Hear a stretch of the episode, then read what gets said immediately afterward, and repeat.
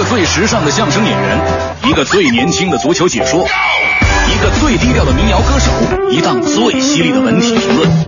每天早晨，徐强为您带来强言道。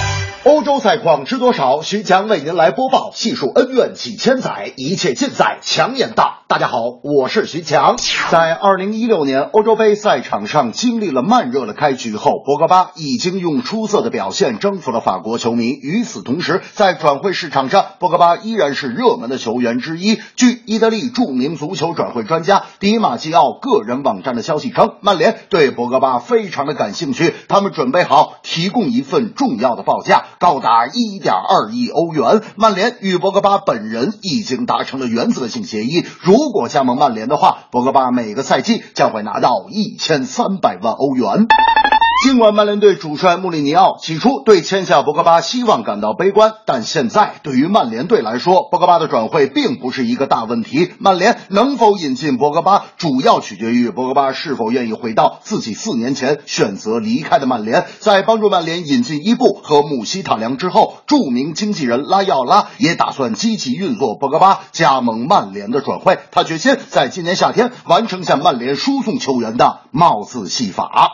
大明那天就说了，这个英格兰联赛啊，确实好，优秀球员扎堆比赛，可为啥就是不出好门将呢？哎，你知道不，强子？最近法国著名守门员巴特兹批评英格兰门将乔哈特水平一般。由于乔哈特的黄油手，巴特兹建议乔哈特去给黄油公司做代言，广告词儿都想好了。我说啥广告词儿？大明说广告词儿就叫哈特黄油，难以扑救，一球在手，说走就走，哎呀，进了。法国欧洲杯总监马丁卡伦认为，欧洲杯扩军收到了积极效果。威尔士和冰岛都是历史上首次参加欧洲杯正赛，并且取得了非常好的成绩。北爱尔兰、阿尔巴尼亚和斯洛伐克也都是欧洲杯中的新军，都在比赛中给人们留下了深刻印象。威尔士虽然被葡萄牙淘汰，冰岛虽不敌法国止步八强，但我相信足球已经让这些国家陷入疯狂，会有越来越多的孩子选择足球。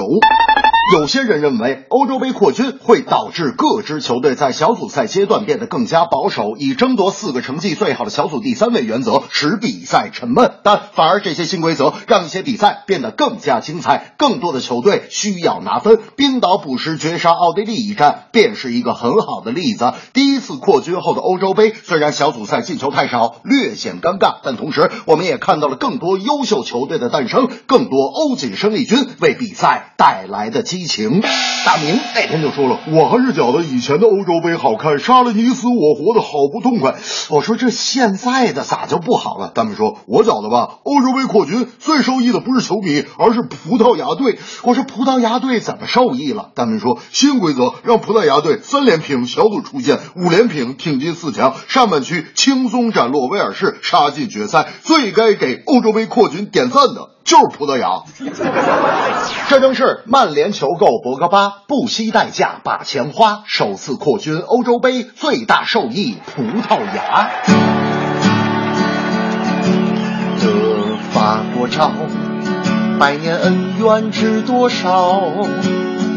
比赛的结果谁能料？拼命奔跑。伤兵停赛想不到，胜利一缕消，失败让人心内焦。黑夜记录，互相配合不孤独，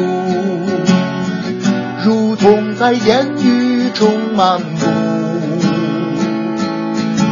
绝不认输，孤注一掷是乐福。